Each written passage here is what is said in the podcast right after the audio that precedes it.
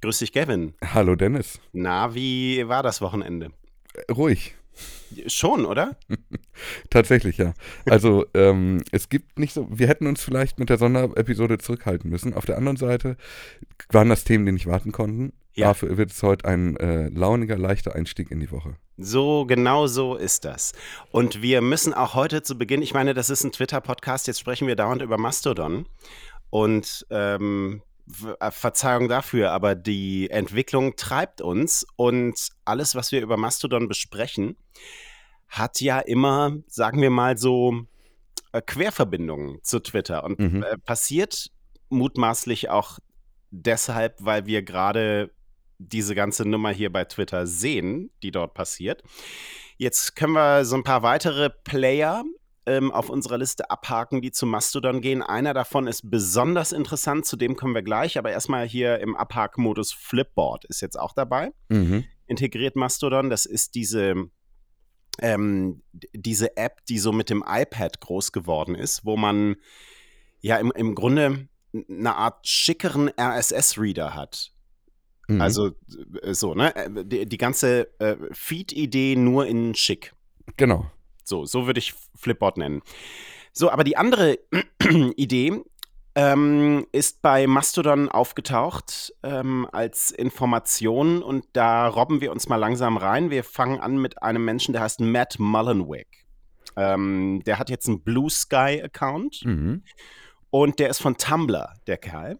Und ähm, hat jetzt bei Blue Sky ähm, in seinem Handle eine eigene Domain. Das ist dort noch nicht besonders häufig anzutreffen, weil Blue Sky im Moment immer noch in dieser Testphase ist und die meisten haben diese Domain, wie heißt sie, bsky.social. Ja, wahr? genau. Richtig. So.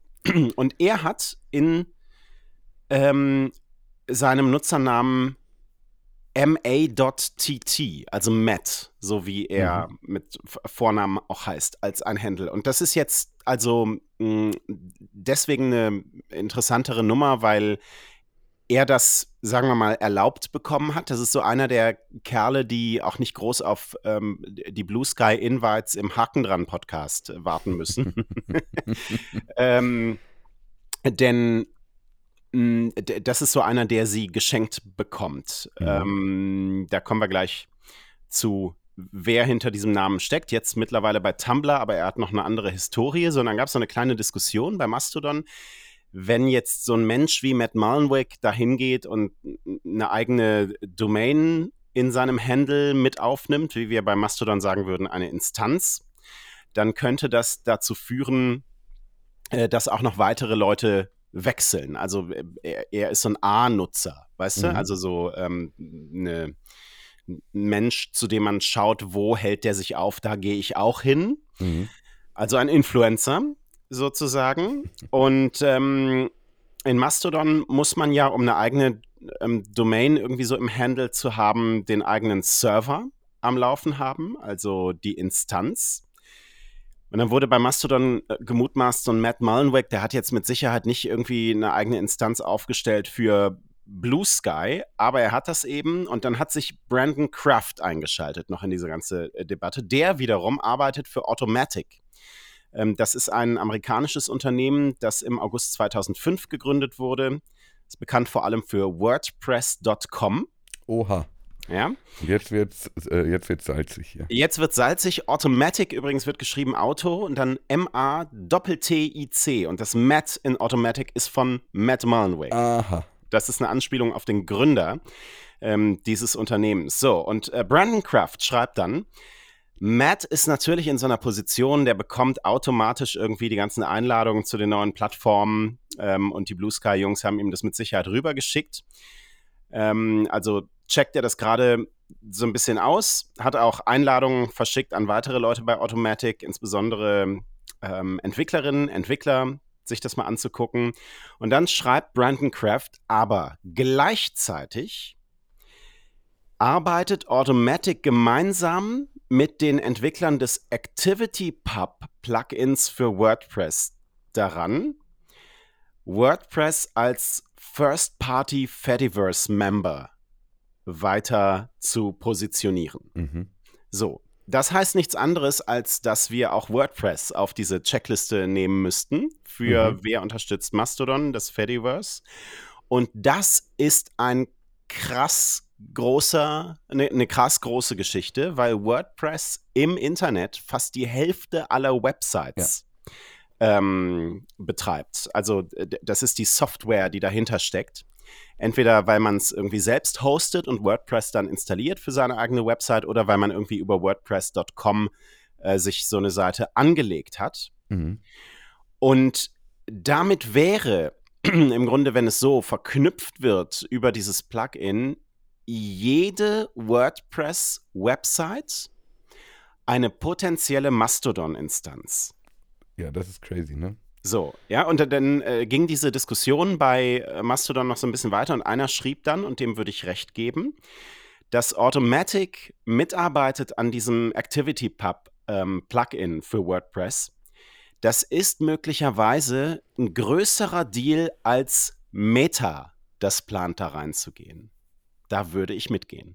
Ja, ich finde das spannend, weil da ganz viele Sachen zusammenfallen. Zum einen, wie du sagst, äh, WordPress ist quasi das Betriebssystem des Internets, also so viele Webseiten, die eben darüber laufen. Und das sind gar nicht nur private Blogs wie früher mal, sondern wirklich große Unternehmensseiten, die eben als technische Grundlage auf WordPress basieren. Ähm, das ist natürlich genauso ein riesengroßer Markteinstieg wieder, wie wir es ähm, äh, prognostiziert haben und wie wir es aber ja auch bei anderen Unternehmen jetzt gerade sehen, wie es vorbereitet wird. Also das ist ein unglaublich großer Schritt. Ähm, und es gibt im Fediverse ja tatsächlich mehr Angebote als eine Mastodon. Ne? Also es gibt da so eine Art Instagram-Clone und es gibt eine Art äh, Podcast-Clone äh, oder eine Podcast-Plattform ähm, im Fediverse. Und wenn WordPress da jetzt eben mitspielt und von jetzt auf gleich diesen, diesen Eintritt wählt, dann ist das sofort in aller Munde äh, und für alle Leute äh, spielt das plötzlich eine Rolle, dass es eben dieses Fediverse gibt. Plus, wenn, jede, wenn jeder WordPress-Server auch eine Mastodon instanziert, dann ähm, sind wir plötzlich äh, Be Your Own Host irgendwie. Ähm, dann bist du gar nicht mehr angewiesen auf Instanzen, sondern dann machst du das einfach immer nur noch selber und das offenbar auch noch sehr, äh, sehr handlich und äh, komfortabel. Das ist super spannend. Das ist super spannend und ich erinnere mich an dieses Essay, das vor einer ganzen Weile mal der CEO, glaube ich, geschrieben hat von Signal, ähm, der, der immer wieder betont hat, die Menschen haben keine Lust, ihre eigenen Server zu betreiben. Mhm. Aber vielleicht passiert hier etwas, das denen den Eindruck, sie würden das tun, wegnimmt mhm. und damit jetzt nicht nur Nutzerinnen und Nutzerseitig die Hürden senkt, irgendeiner Instanz beizutreten und sich darüber einen Mastodon-Account anzulegen, so wie das bei Medium funktioniert, so wie das bei Instagram äh, wahrscheinlich sein würde, sondern die Hürden auch senkt, eine eigene Instanz anzulegen. So, ja. und also bei mir festigt sich der Eindruck, dass wir hier einen ganz besonderen, ähm, ein ganz besonderes Moment gerade haben was auch die Zukunft von Twitter angeht, dann in der Konsequenz. Ja, auf jeden Fall. Also, weil es ja ähm, jetzt gerade äh, Dimensionen annimmt, die gar nicht mehr nur nach, wir suchen eine Alternative für Twitter klingt oder klingen, sondern eigentlich eher die Dimensionen haben, hier beginnt gerade das nächste Zeitalter von, von sozialer Vernetzung und digitaler Vernetzung. Ähm, und ich finde es schön, dieses Signal-Zitat oder Signal-Gründer-Zitat hier nochmal anzubringen, weil mich das so erinnert an diesen, an diesen Bill Gates-Satz, niemand braucht mehr als 640 Kilobyte in seinem Computer. Ähm, das sind natürlich immer so Annahmen, die zwar zu dem Zeitpunkt der Veröffentlichung äh, stimmen, aber als Prognose eigentlich nur darauf warten, ja widerlegt zu werden. Und äh, dass das jetzt so schnell ging, ist natürlich schön. ähm, gefällt mir aber äh, alles in allem auch sehr gut. Ich würde ihm ja weiter recht geben. Äh, die Leute haben keinen Bock darauf, sondern du musst eine Möglichkeit ja. schaffen, in der sie nicht die Wahrnehmung haben, sie würden das gerade tun. Ja, also genau. du, du musst sozusagen dieses ganze Technische da rausnehmen ähm, damit die Leute, also ne, technisch, ja. kryptisch, maschinensprachlich, 100 Prozent. Damit die Leute ähm, überhaupt Bock darauf haben und ähm, eine Zugänglichkeit auch, auch verspüren, so für sich. Mhm. Das ist ja das, was wir ähm, hier im Podcast, also vor allem ich, immer an Mastodon kritisiert haben. Mhm. und ich glaube, dass ähm, das jetzt äh, alles Ansätze sind, ähm, die hier bisschen anderen Weg schaffen. Wir haben Feedback bekommen ähm, zu unserer letzten Diskussion darüber, ähm, die sagen, ähm, also eine Mastodon-Nutzerin, mm, die, die, sagt, das ist ja alles schön und gut. Äh, Radioactive Stardust, mhm. äh, liebe Grüße, wenn so große Player jetzt einsteigen, aber bis die fertig werden und das Fahrt aufnehme, schreibt sie, seien Apps wie Ivory schon perfekt. Viele Probleme von Mastodon behoben und andere als Meta seien ja auch dran. Ähm, also ja und nein würde ich sagen. Also da sind jetzt andere große Player, die dafür sorgen werden, dass Meta es nicht so einfach haben wird, wie, wie man denkt, die jetzt auch früh genug hier einsteigen und mhm. ähm, den, den Charakter dieser Mastodon-Welt verändern werden und der Fediverse-Welt. Ähm, auf der anderen Seite, also ich, ich weiß nicht, ob die Probleme schnell genug in Anführungszeichen so beseitigt sein werden oder ob nicht einfach jetzt durch dieses, durch diese ähm, Schritte von WordPress, mhm. von Medium, von Meta, der Charakter sich nicht auch so sehr verändern wird, dass wir über diese Probleme irgendwann gar nicht mehr reden werden, weil ähm, der Zugang und diese Welt so anders aussehen wird, werden, dass ähm, das gar nicht mehr so dieses Thema sein wird. Ja, ich würde da zustimmen. Ich glaube, dass wir halt ähm, gerade, also es wird gerade an so vielen Ecken, an unterschiedlichen Ecken geschraubt daran, äh, das Fediverse zu erschließen, dass du ähm, da ganz unterschiedliche Probleme erleben wirst. Also ja. ähm, Meta mit Instagram, äh, mit dieser Instagram P92-Geschichte, äh, hat natürlich erstmal ein ganz anderes Publikum als die Leute, die wir jetzt gerade über den klassischen Mastodon-Weg so äh, erleben. Ähm, die werden eine andere Kommunikationsweise äh, wählen müssen, um ihre neue Welt zu verkaufen. Ähm, gleichzeitig hast du auf der anderen Seite eben diese anderen Unternehmen, die einen völlig anderen Approach, einen ganz anderen Ansatz wählen, um überhaupt zu, das Fediverse zu erschließen. Also bei, ähm, bei diesem WordPress-Ansatz, über den wir gerade gesprochen haben, das ist ja eine völlig andere äh, Problematik, die da angegangen wird mit sei deine eigene Instanz, mit deinem eigenen WordPress-Server, ähm, als das, was äh, Instagram Meta und äh, dieses P92 am Ende ja äh, verändern wollen. Ne? Absolut. Spannend. Also ja, äh, da passiert halt gerade so viel gleichzeitig, dass ich habe das Gefühl, das wird uns hier noch eine Zeit lang ganz schön beschäftigen und äh, wird auch, glaube ich, unseren Blick auf die sozialen Medien ein bisschen verändern. Müssen wir vielleicht irgendwann aus dem Twitter einen, äh, einen Mastodon-Podcast doch nochmal. Fediverse-Podcast. Ja, dann kam noch ein paar Mal die Frage, was ist ein P92 eigentlich? Warum heißt das so? Ähm, P92 mhm. ist ein Ultraleichtflugzeug, eines der meistgebauten eines äh, italienischen Flugzeugherstellers. Ähm, das wollte ich noch kurz, ja. kurz anbringen, weil die Frage da kam. Ein modernes, zweisitziges Ultraleichtflugzeug. Glaubst du, es ist danach benannt? Also ich habe nichts anderes gefunden. So, ich, so. Es sind halt immer so Codenamen, ne? Also ja. so wie du bei, ähm, bei neuen äh, Apple-Produkten immer so interne Codenamen hast, die einfach ja. möglichst verschleiern sollen, worum es hier tatsächlich geht ist auch das mit P92 möglichst kryptisch einfach. Ja, ich, ich wollte nur noch, also zweisitziges Ultraleichtflugzeug in abgestrebter Schulterdeckerbauweise mit Stahlrohrrumpf und Aluminiumbeplankung. Ah, so, toll. falls ihr das mal irgendwo Was droppen wollt. Was für ein Antrieb hat das denn? Äh, ja.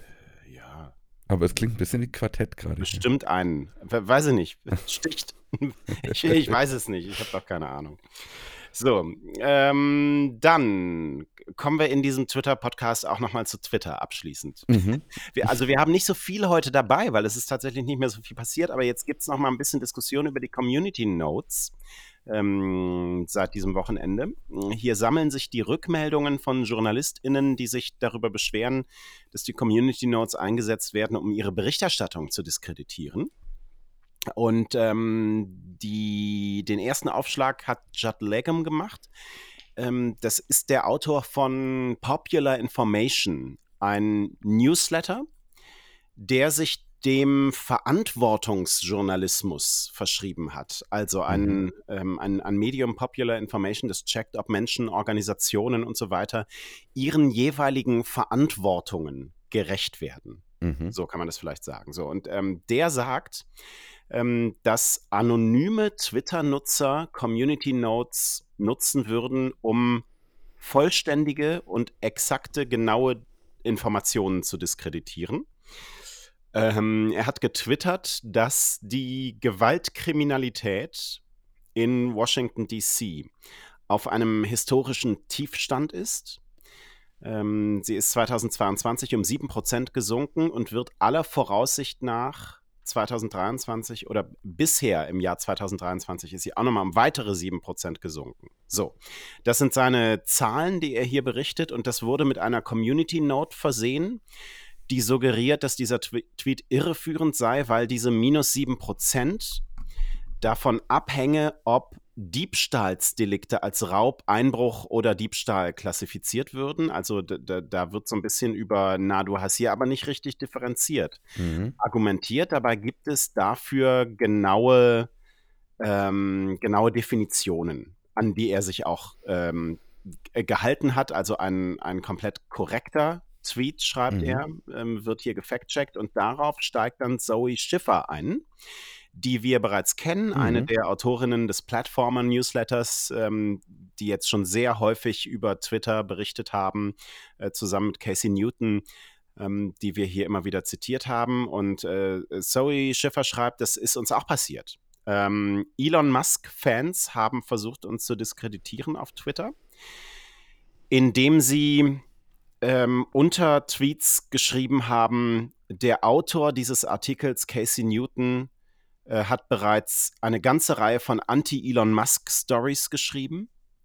Und Zoe Schiffer äh, habe mal als Intern, also Mitarbeiterin für Nancy Pelosi gearbeitet, mhm. ähm, als sie im College war. So, also äh, sehen wir jetzt, dass die Community Notes in einigen Fällen ähm, schon als Mittel genutzt werden, um Berichterstattung zu diskreditieren. Ähm, unter dem Tweet in dem Zoe Schiffer genau darauf hinweist, ist wieder eine Community Note, ähm, die sagt, damit überhaupt Community Notes unter einem Tweet erscheinen, müssen sie als hilfreich bei genug oder von genug Leuten markiert werden, die unterschiedliche Sichtweisen haben. Mhm. Und das würde dabei helfen, Bias und Manipulation zu verhindern. Also äh, eine Community Note, die jetzt sagt, äh, dein Vorwurf kann nicht stimmen, ähm, und somit jede Kritik an den Community Notes wiederum auch diskreditiert.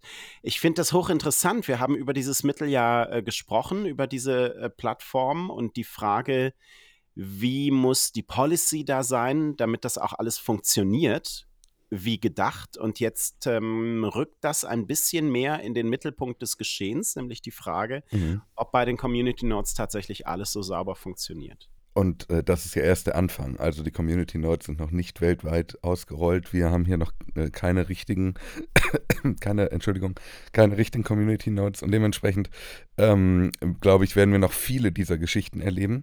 Ähm, und ich finde, diese letzte Community Note, die du vorgelesen hast, da steckt eigentlich der Teufel im Detail, nämlich dieser Satz, ähm, Menschen unterschiedlicher Ansichten. Das ist eine These, die wir bislang, die, die fußt auf nichts.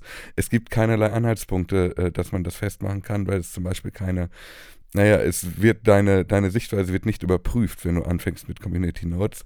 Es gibt keine, kein Eignungstest, wäre vielleicht das falsche Wort, aber wenn du versprichst, ein möglichst breites, buntes Bild an, äh, an Menschen zu liefern, die Community Notes schreiben, dann äh, musst du irgendwo das auch garantieren. Und bisher passiert das nicht. Und dementsprechend es, liegt es natürlich nahe, dass vor allem Menschen, die im Moment der Plattform Twitter noch sehr stark zugewandt sind und vielleicht auch dem, dem Kauf durch Elon Musk sehr zugewandt sind und vielleicht auch Elon Musk sehr zugewandt sind, dass die natürlich eine neue Funktion ähm, auf der Plattform, die dann auch noch genau in dieses ähm, häufig erzählte Narrativ passt, von wegen, ähm, dass die Redefreiheit auf Twitter lange eingeschränkt sei und es eigentlich einen klaren Bias in eine politische Richtung gäbe und so, ähm, dass genau bei solchen Leuten so eine Funktion natürlich als erstes auf, ähm, auf fruchtbaren Boden fällt. Ich finde, das liegt so ein bisschen in der Natur der Sache und die Aufgabe von uns müsste eigentlich sein, da jetzt ein Gegengewicht zu setzen und zu sagen, jetzt fangen wir alle mit den Community Notes an, um das etwas einzufangen.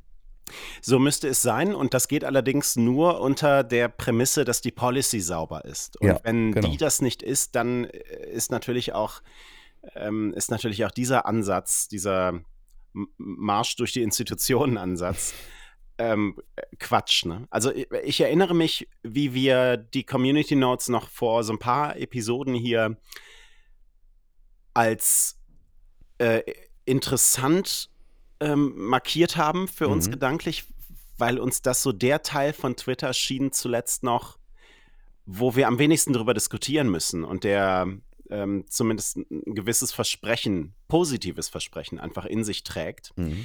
Und jetzt denke ich so, naja, es, es wäre auch eine große Überraschung gewesen, wenn diese Funktion nicht auch in der allgemeinen Debatte irgendwann ähm, aufgehen würde. Na klar. Und das Ja. sind ja viele der Befürchtungen, die wir aber auch von vornherein mit den Community Notes hatten, die sich da jetzt gerade zumindest in Teilen bewahrheiten. Fairerweise muss man aber auch dazu sagen, dass es eben auch gegenteilige Beispiele gibt, schon Ja. jetzt. Genau. Ähm, äh, wir erinnern uns an, an die Tweets von Elon Musk selbst, die Genau. da ähm, notiert wurden und wo er zumindest meine Wahrnehmung jetzt nicht irgendwie groß gegen diese Funktion aus seinem eigenen Haus dann gepoltert hat, Ja, richtig. ähm, was wir eigentlich erwartet hätten.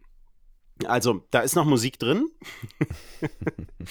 Aber über die sprechen wir ab morgen wieder. Ja, ich möchte noch mit einer Kleinigkeit die, ähm, Ja, bitte. Äh, äh, schließen. Ähm, Elon Musk hat unter eine Werbung geschrieben, die ihm angezeigt wurde, ähm, äh, weil, also es gibt ein Versandhaus für, ähm, äh, für BHs, für Büstenhalter. Ähm, und diese Werbung wurde ihm offenbar angezeigt. Und er hat drunter geschrieben, Twitter just served me a bra ad. Heavy sigh. Also Twitter hat mir gerade eine Werbung für ein BH gezeigt. Klammer auf, schweres Seufzen, Klammer zu.